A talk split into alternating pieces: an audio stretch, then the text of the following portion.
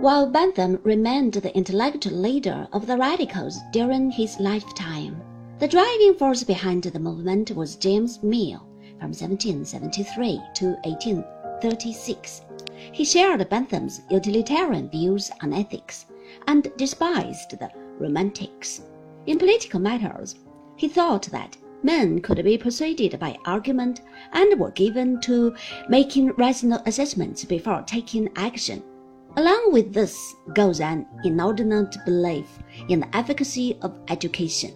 The butt of these preconceptions was James Mill's son, John Stuart Mill, from 1806 to 1873, who had his father's educational doctrines ruthlessly inflicted on him.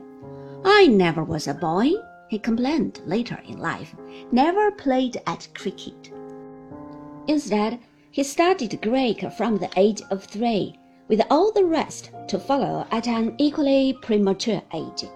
This fearful experience led not unnaturally to a nervous breakdown just before he was 21 years old. Mill later took an active interest in the movement for parliamentary reform during the 30s, but did not bother to assume the leadership that had belonged to his father and to Bentham before him.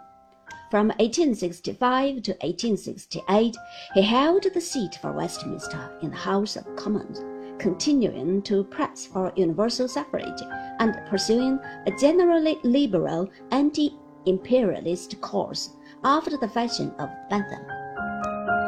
In his philosophy, J. S. Mill is almost entirely derivative. The book that established his reputation more firmly than anything else is his System of Logic, 1843. What was novel at the time was his discussion of induction. This is governed by a set of canons which are curiously reminiscent of some of Hume's rules for causal connections. One of the perennial problems of inductive logic has been to find a justification for arguing uh, inductively. Mill takes the view that what gives ground for proceeding in this manner is the observed constancy of nature, which is itself a supreme induction. This, of course, makes the whole argument circular, a circumstance that did not seem to worry him. But there is a much more general problem involved here, which has continued to bedevil logicians to the present day.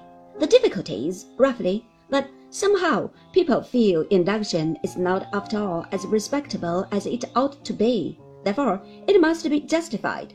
But this would seem to lead to an insidious dilemma that is not always recognized. For a justification is a matter of deductive logic. It cannot itself be inductive if induction is what must be justified. As for deduction itself, this no one feels compelled to justify. It has been respectable from time immemorial. Perhaps the only way out is to let induction be different without seeking to tie it to deductive apologies.